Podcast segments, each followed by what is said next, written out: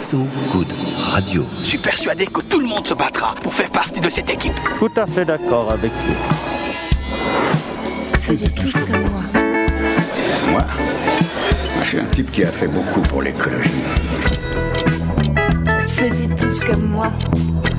So Good Radio. À partir de maintenant, tout ce que vous direz pourra être retenu contre vous, monsieur Wolfoni.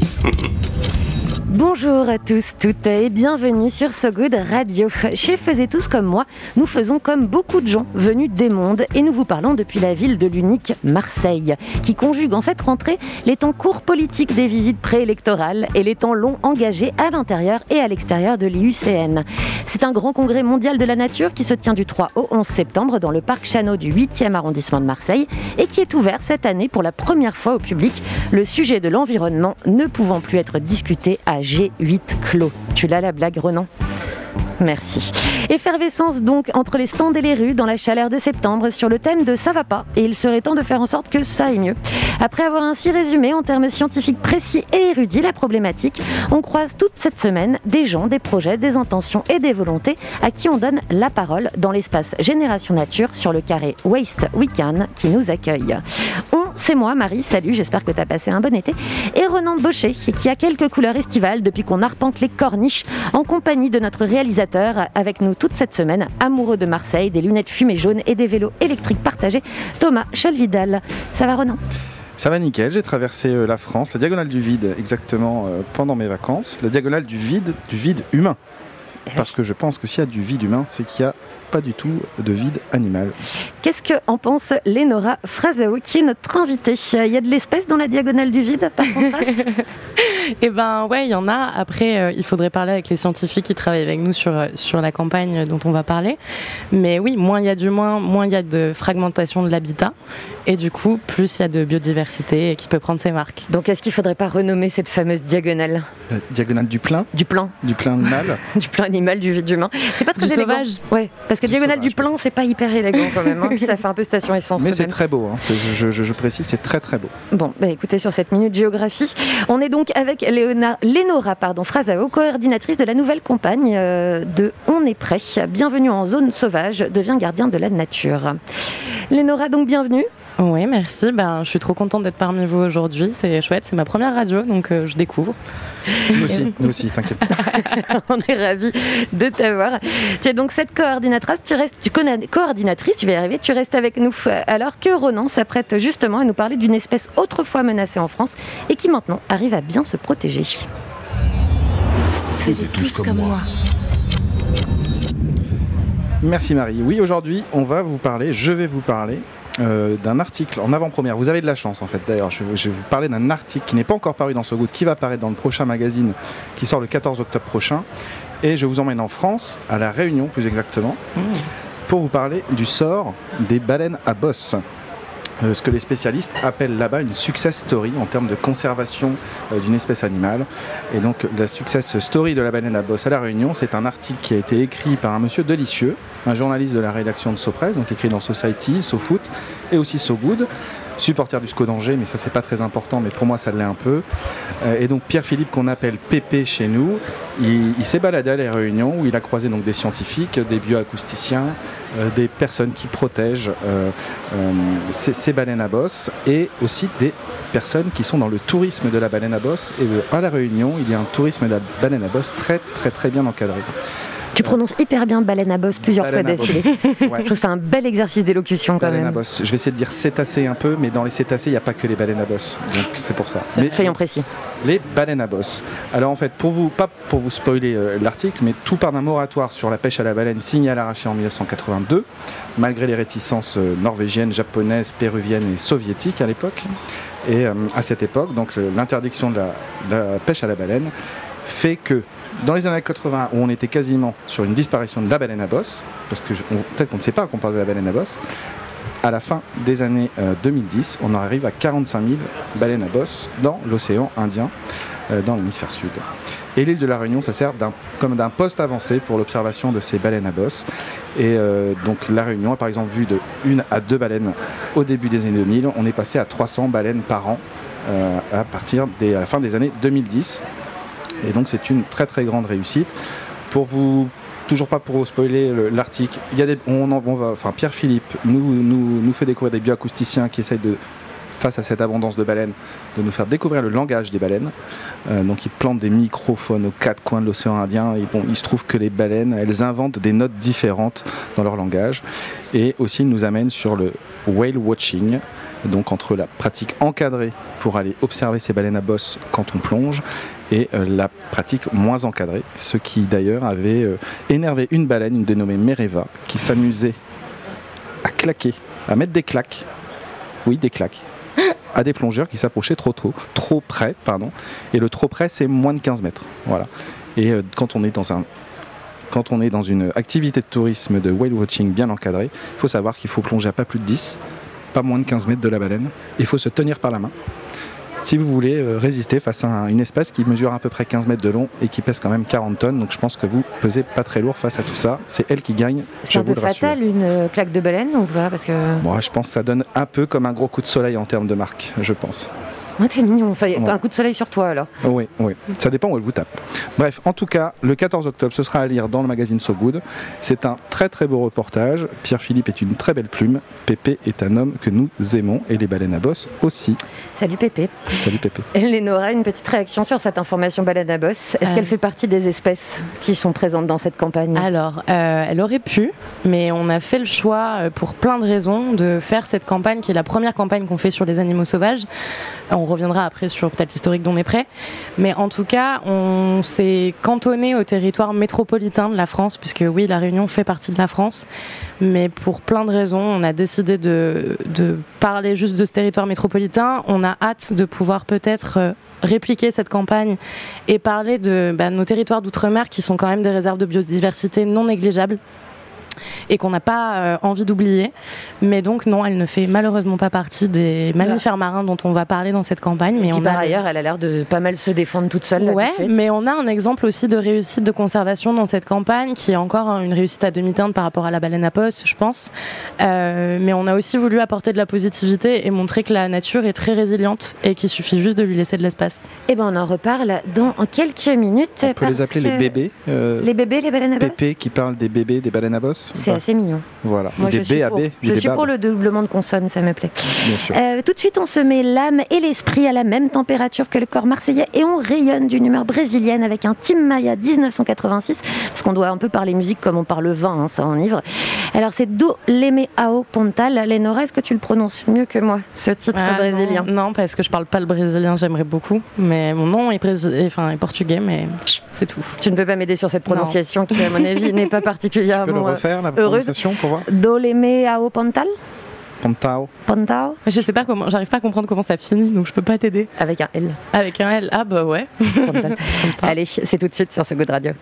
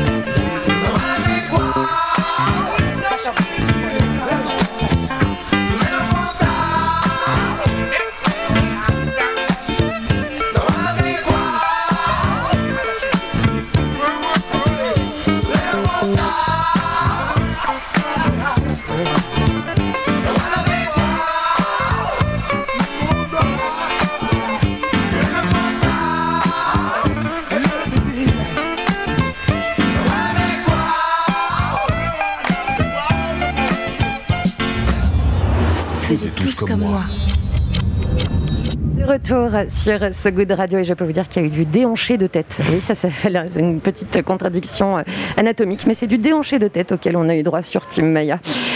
On est prêt, vous les connaissez, pour avoir réussi à faire condamner l'État pour inaction climatique sous le nom de l'affaire du siècle. Leur activité et activisme ne s'arrêtent pas à cette mise en accusation réussie. Ils multiplient, euh, épaulés par des juristes, les actions, j'aurais couvert les déclinaisons du mot action, qui engagent les responsabilités individuelles comme collectives, qui incitent non à la perfection et à l'irréprochable, mais à l'implication, la prise de conscience concrète. Lenora Frazao coordonne leur nouvelle campagne Bienvenue en zone sauvage devient gardien de la nature et elle est notre invitée sur goût de radio pour non seulement nous en parler, mais également parler un peu de son parcours extrêmement personnel et plutôt passionnant. On en est où de l'affaire du siècle d'ailleurs, euh, rapidement, pour revenir un peu sur le sujet Alors, euh, l'affaire du siècle, on a eu la décision juridique qui a été rendue par le Conseil d'État il y a trois mois, si je dis pas de bêtises, non, même un peu plus, je crois, c'était en février ou mars. Euh, Il y a encore des choses qui doivent se mettre en place, mais c'est la première fois que l'État français est condamné pour inaction climatique. On verra jusqu'où ça nous mène, mais on est prêt à faire la partie communication et organisation, euh, rassemblement des associations, mais c'est notre affaire à tous, qui est vraiment euh, l'association qui a mis la main euh, sur ce sujet et qui a rédigé les textes. Donc je veux juste rendre les lauriers euh, à César. C'est très élégant. C'est bien. Ça vous a apporté une visibilité que vous mettez euh, notamment au service d'une nouvelle campagne, Devenez gardien de la nature, je l'ai dit. Alors ça n'a rien à voir avec un côté Marvel super-héros, hein, ce gardien de la nature. Sache que ça nous a un peu inspiré. Ça a été un, un- des mois de brainstorming sur euh, qu'est-ce qu'on met comme mot, mais on a été euh, aussi euh, inspiré par les super-héros. On a failli donner ce- cet angle à la campagne. Les gardiens de la nature, c'est plus inspiré, enfin c'est à mi-chemin, mais c'est un nom qu'on donne aux, tribus autochtones et, pas mal en Amérique latine en fait, aux gardiens du vivant. On a beaucoup hésité aussi à dire vivant, mais c'est un peu plus lointain pour les gens. Et les gardiens de la nature, ce sont des gens qui œuvrent tous les jours sur le terrain pour protéger des écosystèmes, protéger des espèces et aussi pérenniser ben, la race humaine parce qu'il ne faut pas oublier qu'on fait partie de cette nature. C'est quelque chose qu'on oublie euh, dans les territoires occidentaux. On a toujours l'impression que c'est nature op- opposée à culture et c'est pas vrai. Donc on avait envie de mettre en avant ce travail, ces communautés qui sont peut-être pas assez visibilisées en France et de leur rendre hommage en montrant que nous aussi on a nos propres gardiens de la nature sur notre territoire. Et alors comment est-ce qu'on devient gardien de nature justement? Elle date de quand cette campagne? Alors, euh, officiellement, on l'a commencé, on l'a réfléchi en octobre de l'année dernière, donc ça va bientôt faire un an. Elle a beaucoup évolué, il y a beaucoup d'acteurs qui nous ont rejoints. On a Cyril Dion qui est parrain, Marine Calmé aussi, qui est une spécialiste des droits de la nature. Euh, et j'ai oublié ta question qui était comment on devient gardien de la nature? Eh ben, c'est très simple. Il faut se donner rendez-vous sur onepric.com et sur nos réseaux sociaux. Et c'est une campagne qui va durer à peu près deux mois. Elle a commencé le 2 septembre. Elle va se finir à la mi-octobre, voire fin octobre, on verra. Euh, elle a deux axes. Une campagne de crowdfunding dont on va parler, qui est sur KissKissBankBank, qui s'appelle Bienvenue en zone sauvage. Vous tapez zone sauvage, vous la trouvez. Euh, et un deuxième axe qui est très cher à On est prêt, qui est celui de la mobilisation citoyenne euh, par ben, des actions individuelles notamment. Donc du 15 au 28 septembre, je vous donne rendez-vous pour découvrir 13 espèces. 13 espèces qui sont menacées en France, dont une bonus qui est moitié pas menacée, euh, et qu'on a rédigé avec l'UICN, donc le congrès dans lequel on est aujourd'hui. Et donc ce sont les meilleurs experts au monde euh, de la biodiversité. Nous, on a travaillé avec l'UICN France, notamment avec Florian Kirchner et toute son équipe pendant des mois pour se dire, OK, quel est l'animal euh, qui est le plus menacé et aussi qui va nous permettre d'être le meilleur ambassadeur. On a pris des figures, bah, des mammifères auxquels les gens s'identifient facilement, donc le lynx, le dauphin par exemple. Et aussi bah, des animaux qu'on qu'on ne calcule pas dans la vie de tous les jours, style les insectes euh, qui dégoûtent, euh, qui piquent, qui grattent. Et c'est pas que ça, les insectes. On a des espèces magnifiques. On a aussi le stand de l'OPI, donc qui fait partie, qui est une des associations euh, partenaires, qui est ici sur l'UICN. Et c'est bah, le stand qui est le plus visité puisqu'ils ont une serre à papillons. Et, ils ont à cœur de changer les récits sur ces animaux-là. Donc nous, ce qu'on vous propose, c'est de- d'entrer en zone sauvage, de nous rejoindre dans ce voyage qui sera plein d'émerveillements, euh, plein de, de, faits qui sont pas les plus drôles du monde, mais surtout d'actions concrètes qui vous permettent de passer à l'action, de ne pas rester dans un état d'éco-anxiété en se disant oups, euh, la biodiversité est en train de s'effondrer.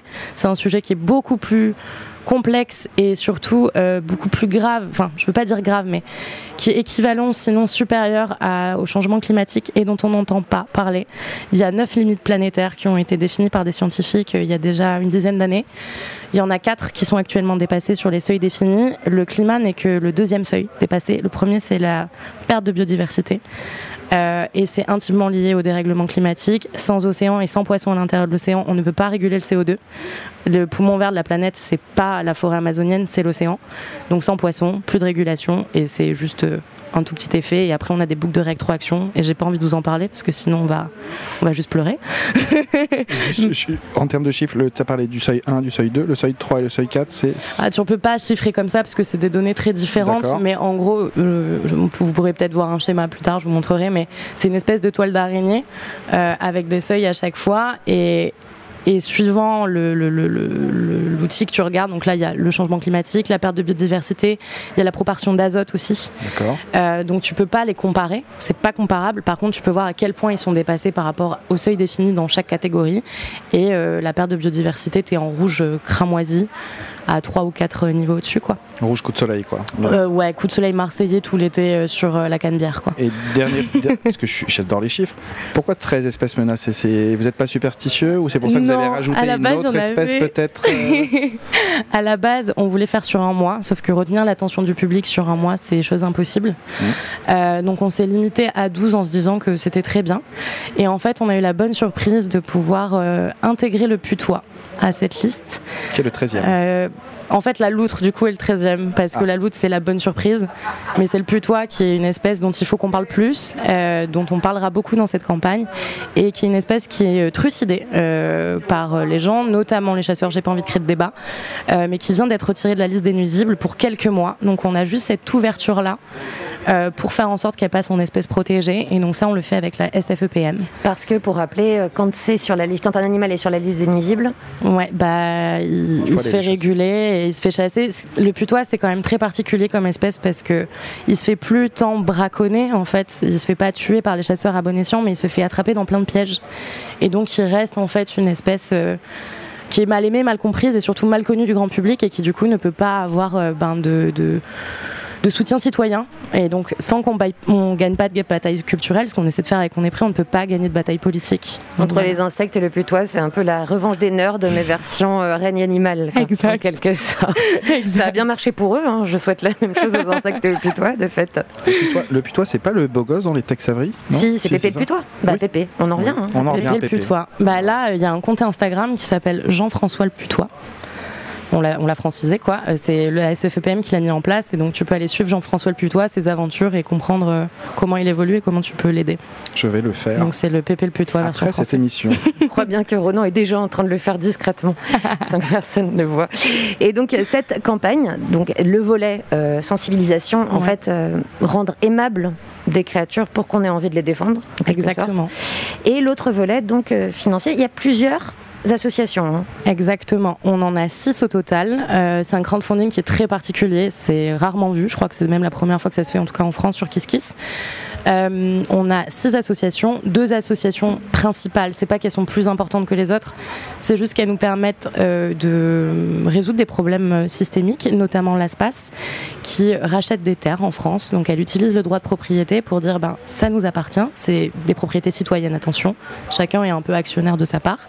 Elle rachète des territoires partout, dans des, zones humides, dans des forêts, enfin dans des, écosystèmes qui sont hyper importants. Et elle applique la théorie de la libre évolution. Donc la libre évolution, c'est laisser la nature faire ce qu'elle a à faire, ne pas toucher, laisser les arbres morts, euh, laisser des espèces euh, grandir, parce que nos forêts sont très très jeunes en France par exemple, où on leur laisse pas le temps de pousser. Donc là c'est le cas. Euh, donc ils ont commencé il y a une dizaine d'années à faire ça. Ils existent depuis beaucoup plus longtemps, une quarantaine d'années. Et donc ils ont racheté il y a deux ans, ça a fait grand bruit, euh, 500 hectares dans le Vercors.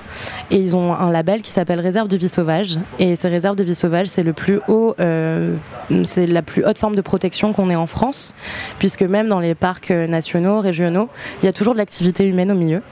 euh, notamment de l'exploitation euh, forestière ou agricole. Et là, c'est impossible. Par contre, c'est pas mis sous cloche. Et ça, c'est hyper important. N'importe qui peut aller s'y balader en étant un invité de la nature. Pique-niquer? Euh, non. Non. Euh, non, tu Se te balader. Tu fais balades. pas un barbecue. Si tu viens avec ton chien, déjà c'est pas recommandé, mais tu l'attaches parce que ça aussi, on parle pas du poids des animaux domestiques dans le milieu sauvage. Donc voilà, si un jour vous promenez avec votre chien, vous l'attachez et vous respectez les sentiers balisés. Et la deuxième association dont il faut que je parle, je vais faire très vite, c'est le Centre Athénas, qui est un centre de soins euh, pour animaux sauvages qui est situé dans le Jura. C'est les seuls en France qui sont habilités à travailler avec le lynx, donc c'est-à-dire recueillir le lynx quand il est blessé. Euh, souvent, euh, enfin les gens le font exprès en fait, parce qu'on l'ignore parfois, mais oui, nous avons des lynx. on a des lynx dans nos montagnes, on n'en a pas beaucoup, c'est surtout dans le Jura.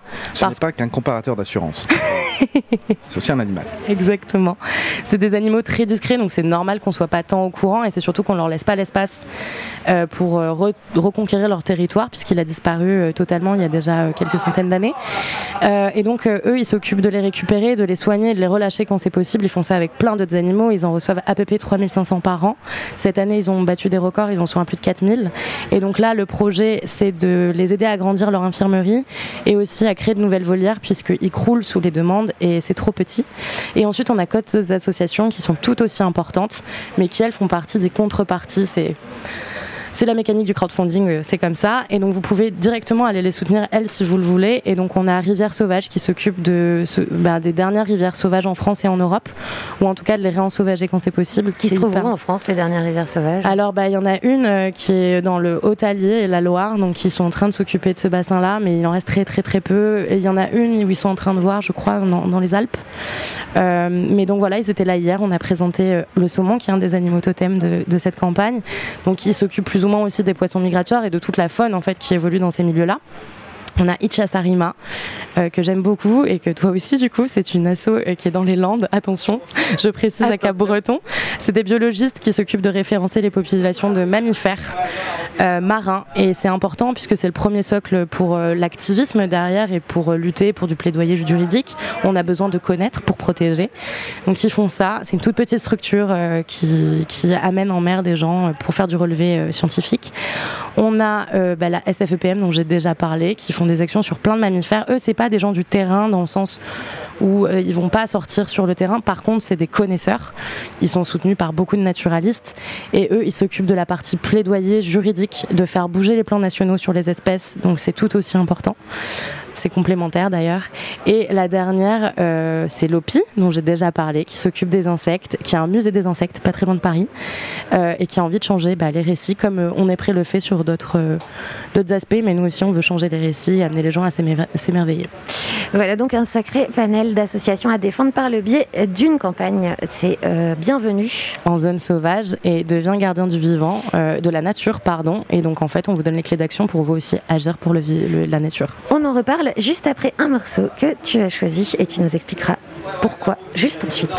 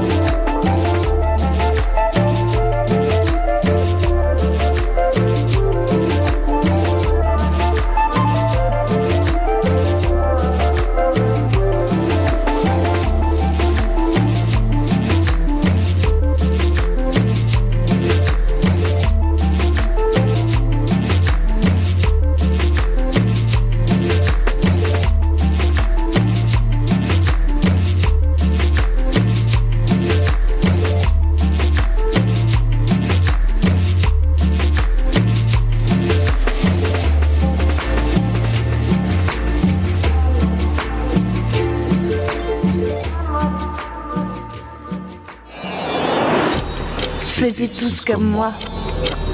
Et de retour sur ce plateau de Faisez tous comme moi en direct de Marseille et du Parc Chano à l'UCN. Lénora. Oui. Oui, pourquoi cette musique que nous venons d'écouter D'ailleurs, qu'est-ce que c'est? Je ne l'ai même pas annoncé. Alors, c'est un titre d'El. Euh, je, vais me, je vais me rater sur la prononciation, donc je vais pas le faire.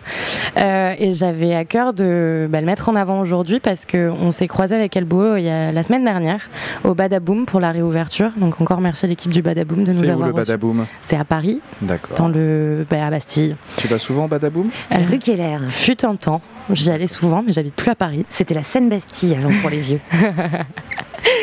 Mais voilà, donc le Badaboom avec Tsugi Radio, enfin des copains quoi. Euh, c'est par hasard qu'on s'est retrouvés sur scène. Ils ont fait une soirée qui mêlait euh, engagement écologique et euh, musique techno, en tout cas musique électro. Et donc j'étais sur scène avec El Bouot, l'ancien rédacteur chef de Trax Magazine, et surtout avec Louisa. Et Louisa, El Bouot ainsi que Ruben sont trois personnes qui font partie d'un collectif qui s'appelle DJs for Climate Action. Et là, ils vont sortir un EP dans pas longtemps, et on pouvait pas le trouver sur sur YouTube, donc j'ai mis juste un son du Bouot. Euh, et donc on a parlé engagement écologique et rapport à l'art, parce que chez On est prêt, c'est aussi très important le rapport à l'art, de travailler avec des gens qui ont de l'influence et voilà une certaine pourquoi ce rapport à l'art d'ailleurs? Est-ce que c'est parce que l'art est une bonne forme de traduction des choses ou est-ce que euh, Ouais. c'est euh, c'est simplement pour, euh, pour démocratiser? Bah les deux en fait. Je pense que l'art dans l'équipe d'On est prêt, c'est quelque chose qui nous touche de très, enfin de très près pour le coup. Et il y a aussi cette volonté de, pour toucher du public qui n'est pas sensibilisé, il faut aller à l'émotionnel. Et pour aller à l'émotionnel, il faut y aller par le beau, qui a plein de formes différentes le beau. Euh, mais donc la musique, euh, le cinéma, parce que Magali Payen, la fondatrice, elle vient en fait du monde du cinéma. Euh, c'est hyper important qu'on mette de l'esthétique, on essaie de le faire au mieux quand on peut, et donc on travaille avec des artistes. On a travaillé avec French 79 par exemple il y a pas longtemps. Ron est quelqu'un qui est très proche aussi du mouvement. On a Suzanne, on a plein plein d'artistes en fait dans notre collectif, et on a aussi des influenceurs. Et là je mets de gros guillemets parce qu'en fait les artistes sont aussi des influenceurs. Donc on travaille avec euh, des youtubeurs, euh, En avec particulier des- pour cette campagne. non Pour Je toutes. rappelle pour la campagne Ouais. On est prêt là qui a débuté le 2 septembre. Exactement. Généralement, en fait, hein, on est prêt, on travaille avec des influenceurs. Ça dépend les sujets, bien sûr. On peut pas toujours toucher les mêmes influenceurs, mais là, c'est une campagne qu'on veut grand public. Euh, on n'a pas besoin d'être parfait pour agir. Donc, c'est aussi ce qu'on dit aux gens qui nous accompagnent et qu'on accompagne surtout, qui ont de l'influence. Donc là, on a, on a pas mal. On a un beau panel. On a Natou, on a je sais pas, Enjoy Phoenix, euh, Girl Go Green, euh, on en a beaucoup, Tonio Life, euh, on a aussi Seb Lafrite. donc voilà, des, plus gros, des moins gros, des gens qui sont déjà hyper engagés comme Swan Périssé, d'autres qui le sont moins. Et c'est ça qui fait la richesse de cette campagne et la richesse des messages qu'on peut faire passer. Et on le fait toujours avec la sensibilité artistique des gens. C'est hyper important. Est-ce que tu, tu penses à la sincérité? Est-ce que tu, tu crois à la sincérité des influenceurs qui n'ont pas tous forcément une bonne image? Euh, qui peuvent le faire par opportunisme Est-ce qu'ils sont payés pour ça, par exemple? Est-ce que tu peux nous en dire un peu plus Personne n'est payé plaît, On est prêt quand on est un influenceur. C'est pas possible. On fait des campagnes euh, d'intérêt euh, public. Euh, donc ce serait- on n'est pas une marque en fait qui paye les gens pour dire des choses. Euh, nous, ce qu'on veut, c'est leur permettre d'évoluer s'ils en ont l'envie. Donc déjà, il y a, ça fait un premier écrémage. Bien sûr qu'il peut toujours y avoir d'autres intentions de la part des gens, mais nous, même si admettons, j'ai jamais rencontré de personnes qui, qui avaient cette envie-là, mais enfin, qui en tout cas avaient cette intention-là. En tout cas, ils me l'ont pas dit. Euh, mais si c'était le cas, nous, on, on a à cœur de les accompagner et c'est pas juste sur le devant de la scène en publiant une story et en souriant à la caméra. C'est du travail au quotidien, de les aider, leur faire rencontrer des scientifiques, organiser des soirées aussi, euh, leur donner des documents, passer du temps au téléphone avec eux, à leur expliquer les choses, euh, pas d'une manière paternaliste euh, ou maternaliste, juste euh, de se mettre à leur service et aussi de les accompagner quand ça va pas parce qu'on ne traite pas que des sujets faciles. Euh, donc on a ce qu'on appelle de, on fait de l'éco-anxiété. Et on fait aussi de l'éco-anxiété quand on est quelqu'un qui, euh, qui travaille même sur d'autres sujets en temps normal et qui n'est pas Comment on forcément fait de l'éco-anxiété? Oh bah c'est facile, tu lis quelques rapports, euh, tu te renseignes un peu et puis tu te rends compte que le problème il est plus grand que toi et ton cerveau en fait c'est c'est juste psychologique et Ah neurologique. non, pardon, je comment on Ah. combat l'éco-anxiété Ah, comment on Oui, je combat vois très bien comment on peut faire de l'éco-anxiété, il n'y a aucun problème. et ben ça tombe bien que pot, tu suffit de s'ouvrir le matin. Tu mets un peu de lait dedans. Tu fais pousser. Un petit peu de Jack le matin, un rapport de l'IPBES et c'est parti. Euh, non, en fait, euh, c'est un sujet qui est très peu abordé. Qui est très cher euh, chez nous, on est prêt, donc on va en parler dans cette campagne. On va en parler euh, la première semaine d'octobre, on va avoir une semaine qui va être dédiée à ça, euh, parce qu'on se rend compte qu'il n'y a pas encore beaucoup de rapports scientifiques sur le sujet. On, a travaillé depuis quelques mois avec des psychologues, on a commencé à se, comme on fait sur les autres campagnes qui là pour le coup sont climatiques, écologiques, enfin voilà, dans, ce sens-là. Donc on essaie d'avoir la même démarche, aussi peut-être de faire financer une étude. Ça fait partie des choses qu'on a envie de faire. Et pour la combattre, en tout cas, le seul remède que j'ai trouvé, et puis toutes les personnes avec qui j'en ai parlé, C'est bah, le badaboum. c'est le bad... non, bah, faire la fête, hyper important. Euh, juste de pas parler de ça tout le temps parce que sinon on devient fou. Euh, faire la fête, rencontrer d'autres gens, euh, être ouvert.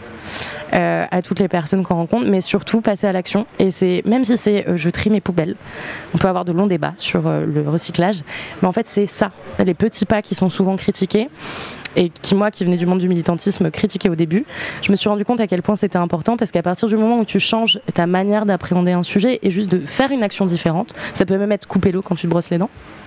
Petit à petit, ton cerveau, il va se transformer et ça, c'est neurologique. Puis tu te débarrasses du sentiment d'impuissance. Exactement. Et pourtant, tu, tu pourras rester encore impuissant face à plein de sujets, mais juste ça te mettra dans une nouvelle dynamique. Et c'est exactement comme euh, quand tu vas pas après une rupture. C'est bien de rester dans ton lit deux minutes, mais à un moment donné, il faut ressortir voir tes copains et euh, faire des choses pour toi. Et ben. L'écologie, c'est aussi très égoïste, mais c'est faire sa, phare- sa part pour euh, flatter son ego et puis sa conscience, la rassurer. Et c'est ça qui marche. Et même si on veut pas mettre la faute que sur les citoyens, et bien sûr qu'il faut mobiliser les entreprises, les politiques, ce qu'on fait aussi, euh, mais des fois en sous-marin, ou comme on l'a fait à la Convention citoyenne, on veut euh, ben, empouvoirer je vais le dire en français, euh, les gens, et c'est un moyen de lutter contre l'éco-anxiété. En tout cas, à l'heure actuelle, c'est le seul qu'on ait trouvé avec l'art, le beau, et, et se sortir la tête de ça. Tu parlais d'associatif, avant tu Mhm. disais que tu étais peut-être plus dans la critique. Euh, tu viens d'où de l'associatif? Euh, alors, la première euh, relation que j'ai eue à l'associatif, c'était, j'avais 14 ou 15 ans, je sais plus. Euh, c'était à Montauban, là où je suis née. Je faisais, euh, j'étais bénévole au festival de jazz de Montauban. Et petit à petit, je me suis rendu compte que Violon d'Ingres, c'est pas ça? Euh, Pas celui-là? non, euh, enfin peut- il a, il a changé de nom, je crois, depuis. Ouais, il y a eu une refonte, mais à l'époque, il y a, a 10 ans, euh, c'était le festival de jazz de Montauban. C'était trop chouette et j'ai adoré l'associatif et j'étais déjà intéressée depuis très longtemps par l'écologie parce que bah, j'ai grandi en Nouvelle-Calédonie, j'ai eu cette chance et donc j'étais au plus proche de la nature. Et donc euh, petit à petit, bah, j'ai voulu mêler tout ce que j'aimais euh, et ça a donné bah, un engagement associatif dans l'écologie, dans le féminisme, dans, plein de branches parce que tout est très lié, notamment en Amérique latine. Et il s'avère que euh, ben, il s'est passé des petits trucs dans ma vie dont on a parlé tout à l'heure. À la fin de mes études, je devais partir vivre au Brésil. J'ai eu des problèmes de santé qui étaient déjà chiants à traiter en France, alors je me suis dit flemme, le Brésil, ça va être l'angoisse. je connais déjà l'Amérique latine, c'est pas cool sur ça. Donc la chance d'être française aussi, ça, ça nous remet à notre Euh, je critique beaucoup, je suis française, mais j'ai quand même de la chance d'être née, euh, d'être blanche, euh, même si je suis une femme, j'ai quand même eu une chance énorme. Et donc du coup, je devais partir en Amérique latine, en tout cas au Brésil, travailler avec des peuples autochtones sur des sujets un peu ethno et, et écologiques. Et ben, euh, Bolsonaro a été élu euh, pile à ce moment-là, pile quand je finissais mes études. Et avec quelles conséquences? Et ben, il a tué euh, pas mal de personnes qui étaient liées au groupe avec lesquels je devais travailler, euh, comme en fait plein de leaders paysans et de tribus autochtones partout en Amérique latine. Mais depuis qu'il est au pouvoir, il a quand même fait sacrément de la merde. Et ça continue. Et les forêts brûlent encore plus qu'avant, elles sont encore plus déforestées. Enfin, c'est l'angoisse. Du coup, bah, pour plein de raisons, j'y suis pas retournée. Mais je me suis dit, au lieu de continuer à faire ben, être une blanche qui travaille là-bas mais qui est même plus sur place. Euh, je vais faire ça dans mon pays au niveau local parce que j'y crois. Et bon, j'étais à Paris à ce moment-là, donc euh, bah, c'était c'était le mouvement parisien. Donc j'ai intégré, j'ai organisé les marches climat avec la Alternativa notamment. Et puis un jour, euh, Magali Payen m'a appelée, la fondatrice d'On est prêt, et elle m'a dit qu'elle voulait que je travaille avec elle. Et en fait, ça fait deux ans. Voilà. Juste quand tu dis ils ont tué, c'est des milices qui viennent ou c'est indirectement T'es pas obligé de répondre euh, vraiment précisément non, mais- ça dépend des territoires en fait. D'accord. Ça dépend énormément des territoires. Là, il s'avérait que il y avait des milices. Il y a aussi en fait beaucoup de flou. Quand les gens sont tués, on ne sait pas vraiment pourquoi, mais en fait, ils, ils tombent comme des mouches. Et puis c'est des armes blanches ou, ou enfin des, des armes de guerre, quoi. Euh, mais ça peut être les milices, ça peut aussi être les militaires. Ça dépend au Brésil. J'ai pas envie de m'avancer, mais voilà. Euh, Parce qu'il faut rappeler quand même que tu as une formation qui, qui est particulière sur le sujet et c'est pour ça que tu dis connaître d'ailleurs l'Amérique du Sud. Je connais certains pays d'Amérique du Sud sur certains sujets et certaines dynamiques. Attention, ouais, j'ai fait l'Institut français de géopolitique à Paris, qui est le seul institut de géopolitique en France. Fondé par Yves Lacoste, euh, qui est un monsieur qui a été connu pour écrire un livre qui s'appelait La géographie, ça sert d'abord à faire la guerre. Et c'est vrai, les cartes, euh, les cartes, ça sert à connaître son territoire, et quand tu connais ton territoire, tu as le pouvoir. Euh, donc moi, ça m'intéressait de, bah, de plonger au fond des sujets, et il s'avère que comme j'étais partie en Amérique latine juste avant de choisir ce master, enfin pendant que j'ai choisi ce master, j'étais là-bas, je voulais juste avoir une excuse pour dire à mes parents, je retourne vivre au Chili, bisous. et du coup, il y avait une catastrophe pseudo-naturelle à ce moment-là sur un archipel euh, en Patagonie. Euh, et qui était liée à l'industrie du saumon et qui avait des conséquences environnementales et sociales désastreuses. Mais vraiment, on n'a pas le temps d'en parler, mais c'est l'angoisse. Et c'est ce saumon que vous mangez dans vos sushis tous les jours.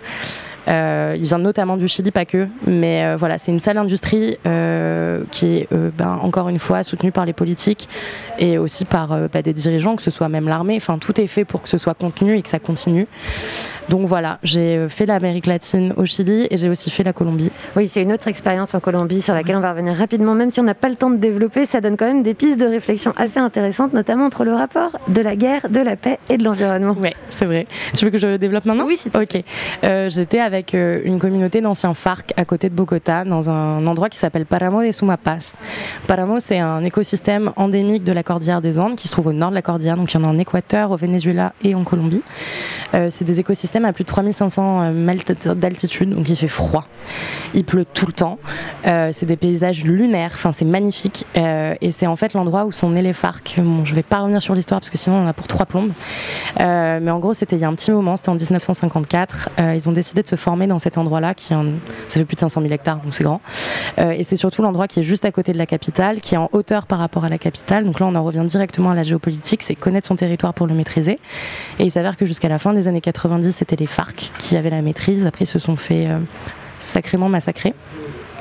Et depuis, ils sont toujours dans ce territoire qui chérissent, euh, qui est très hostile, où il y a très peu de choses qui s'y passent, mais où ils le connaissent, ils le protègent euh, à leur manière. Bon, ils font pas tout bien, hein. je vais pas romantiser cette image, mais en tout cas, euh, ils font mieux que ce qui est en train de se préparer. Donc depuis 2016, depuis la signature des accords de paix et la démobilisation des FARC, euh, ce territoire est en fait réouvert au public. Il est plus catégorisé rouge sur les cartes euh, bah, du, gouvernement. Et comme il n'est pas très très loin de Bogota, euh, qui c'est un parc naturel, et eh ben les gens arrivent en masse. Et donc moi, quand j'y suis allée en 2018, quelques mois auparavant, les FARC avaient arrêté des bus de touristes qui arrivaient par centaines, de manière un petit peu énervée, comme de FARC, quoi. Euh, mais c'est normal, ils défendaient leur territoire et donc du coup c'est rentré dans un autre type de conflit et je me suis rendu compte de comment la guerre avait protégé certains territoires. Après moi, la thèse que j'ai développée dans mon mémoire, c'était la stratégie de l'armée d'avoir fondé à l'époque, alors qu'on était en pleine violence, enfin c'était pas le moment, des parcs naturels dans certains endroits stratégiques et qui maintenant du coup appartiennent à l'État. Donc ça aussi, euh, on ne peut pas développer, mais voilà. Et donc comment ces territoires qui malgré tout ont été amochés, mais ont été protégés par ces conflits, maintenant sont en danger parce que réouverts? Et comment euh, ben, arriver à refaire du pourparler entre certaines populations? Qui vivent là-bas, qui connaissent, et euh, cet afflux touristique qui est quand même essentiel, on va pas se mentir. Enfin, là, c'est un territoire particulier en haute montagne, mais il y a d'autres régions où ils ont besoin du tourisme. Mais comment on fait du tourisme mieux? C'est un peu comme le wild watching dont tu parlais tout à l'heure. J'ai des réserves, je sais pas comment ça se passe à la Réunion, mais il faut toujours trouver l'équilibre qui est compliqué.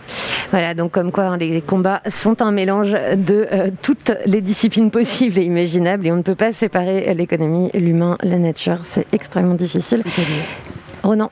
J'avais oublié un truc sur le whale watching. Depuis 2019, à La Réunion, on n'a pas le droit de plonger de 18h à 9h du matin. Ah, c'est déjà pas mal. Tu leur fous la paix pendant la nuit.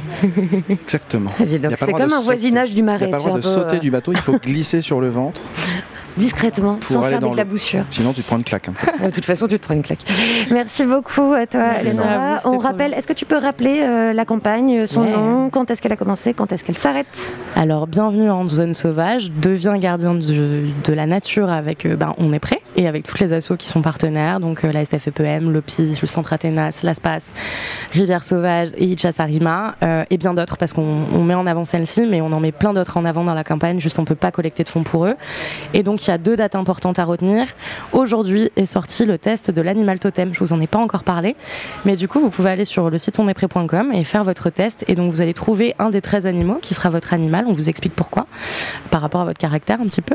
Et vous allez pouvoir euh, attendre le 15 septembre pour le défendre, puisqu'entre le 15 et le 28, vous allez découvrir un de ces 13 animaux tous les jours. Et du coup, quand ce sera le tour de votre animal totem, vous pourrez vous-même être l'influenceur de cet animal, l'ambassadeur de cet animal, et le défendre auprès de vos amis, parce que c'est ça qui marche. C'est pas que donner de l'argent, c'est hyper important, mais c'est en parler autour de vous, partager. Et donc, euh, je rappelle le lien du Kiss Kiss. C'est sur Kiss Kiss Bank Bank, et ça s'appelle Zone Sauvage. Voilà, je suis sûre qu'après tout ce qu'on a dit, euh, Renaud a très envie d'avoir un animal totem, puis toi. Bah, moi, je l'ai déjà, c'est le suricate. Ah oui, mais c'est il en pas a en pas en France. France. Bah oui, je sais bien. non, Ouais, tu joues pas le découvre jeu. l'animal Un qui est en toi, mais en France. Voilà. D'accord, je vais faire ça, je vais faire ça. Découvre l'animal chauvin qui est en toi. Ah, D'accord. territoire métropolitain.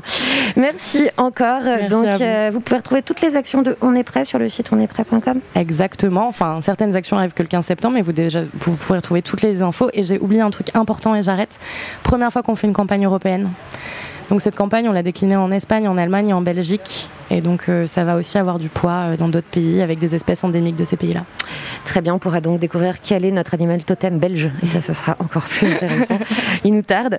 Merci donc encore. Sur ce Good Radio, on est pour l'équilibre, l'équité. Et dans cette émission, chaque musique est choisie par un de ceux qui parlent. La première est la mienne, hein, c'est question de mégalomanie galopante ou d'âge. La seconde, c'est celle de l'invité, question de politesse et de cohérence éditoriale. Et puis la troisième, ben, ben, c'est Renan, le meilleur pour la fin, évidemment. Ben, c'est Victoria de Jukebox The Ghost Sur sur ce Good. Radio. Victoria approached me with a fire in her eyes. And I swear, and I swear, I was burning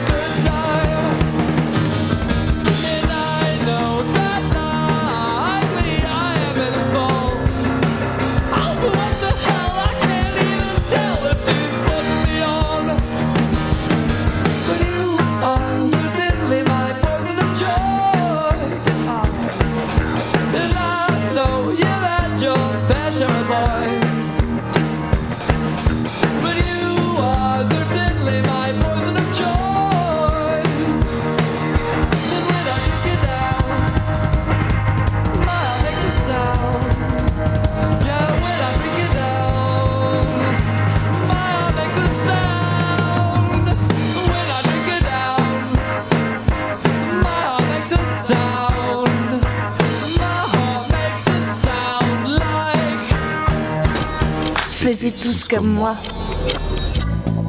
C'est et voilà, c'est certes la fin de cette première émission depuis la délicieuse et chaude comme chaleureuse ville de Marseille, mais c'est aussi le début de la semaine. La fin est un commencement, tout ça, tout ça, écrit avec deux S, hein. tout ça, tout ça. Marseille nous plaît, nous bluffe, nous fascine, nous interroge. Oui, je vous drague les Marseillais et Marseillaises. Et on s'y échappe tous les jours pour en découvrir quelques lieux. Mais juste avant, notre invité a quand même déterminé, hors antenne, quel était euh, l'animal totem de Ronan Baucher. Et c'était une véritable surprise et une- et une révélation par ailleurs. Bah, je sais pas, hein, je lance les paris, mais je pense que t'es gypaète barbu. Et le gypaète barbu, c'est un, un charognard euh, qui vit euh, dans les Pyrénées, notamment en France, et qui est pas connu, mais qui est trop stylé. C'est un espèce de punk roux, euh, parce qu'il se roule dans la boue pour se protéger des parasites. Et il a aussi des énormes favoris sur les côtés. Et il est trop stylé. Donc j'espère qu'il y aura plein de gypaètes parmi nos auditeurs. Il y a déjà un gypaète. Hein. Ouais. Qui est le, le gypaète euh, Bah, Il y a Cyril Dion qui est gypaète et ma maman. C'est un peu cool, Renan. Franchement, à partir d'aujourd'hui, tout ce que tu viens de dire, j'ai reconnu la barbe. gypaète, euh, Des gypaète favoris. Baucher. Des favoris. Renan gypaète Baucher. Renan.g. Je demande à ma mère. Voilà, bon, bah, si jamais vous voulez savoir quel est votre animal totem, on le rappelle, ça se passe. sur onestprêt.com et vous aurez un gros bouton avec je découvre mon animal totem, ça va, on vous a facilité les choses. C'est sympa quand même. On parie quoi si c'est pas ça? Euh, une bière? Ok, ça marche. Bon, ça va. Ce soir à la plage. Parfait. Marseille, donc, euh, nous plaît, je vous l'ai dit, nous bluffe, nous fascine. Bref, on en découvre quelques lieux et on s'y échappe. L'échappée, ça conclut donc toute cette semaine notre émission. Et aujourd'hui, nous promenons le micro à la Friche Belle de Metz, cet espace magnifiquement conservé dans l'authenticité d'un bon délabrement, propre à réveiller les libertés de mouvement et d'esprit. On y skate, on y basket, on y lit, on y danse, on y écoute, on y mange aux délicieuses grandes tables. On y fait de la radio aussi, de la radio grenouille même. Et on y visite des expos dans cette ancienne usine de tabac au toit terrasse brut et assez époustouflant. Je vous le conseille si vous êtes de passage à Marseille. En ce moment, c'est l'œuvre immersive de l'artiste nigérian Emeka Ogbo qui nous parle au sens confondu. Ça se passe jusqu'au 24 octobre. On se laisse dans cette exposition. Donc, euh, bon ailleurs de l'art. Merci et à demain. Salut Renan. À demain, salut Marie, salut Nora, salut Thomas. Merci à vous. Bye. Faisez tous comme moi. Radio.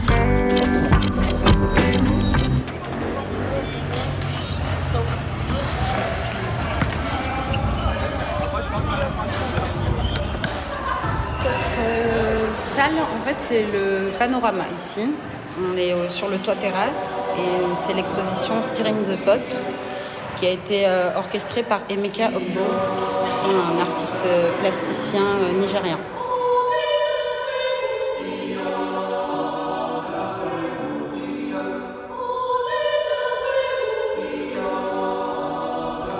Là, on va dans la deuxième salle. C'est la verrière du toit terrasse.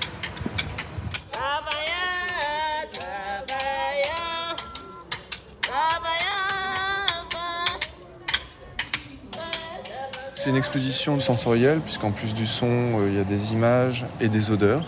Je ne sais pas si vous pouvez le sentir. Euh, il y a une designeuse olfactive qui est intervenue sur la pièce. Donc il y a trois machines qui produisent trois odeurs différentes en relation avec le sens des images. C'est une odeur de terre mouillée, ce qui pour l'artiste évoque euh, la nostalgie et l'origine, puisque les images sont au Cameroun, en Afrique. Au milieu, c'est une odeur qui pue un peu, on a dû la baisser, c'est port industriel, océan métal. Ça a tendance à se mélanger les odeurs euh, plus la journée avance. Et au fond, vous verrez, c'est une odeur euh, d'épices par rapport au marché. On s'approprie l'exposition comme on veut, mais il y a un parcours qui est proposé, il y a cinq films de 7 minutes. Donc le premier est au Cameroun, le second c'est un port industriel au Ghana. Ensuite, il y a un bateau qui va du Ghana à l'Europe.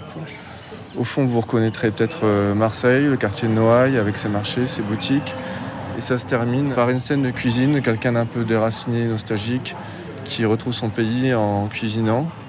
Et on se rend compte, entre autres, que depuis le début, on suivait le parcours d'une banane plantain. Le plus important pour euh, l'artiste ici, c'est c'est pas une histoire, c'est de nous faire vivre et communiquer des sensations, des perceptions.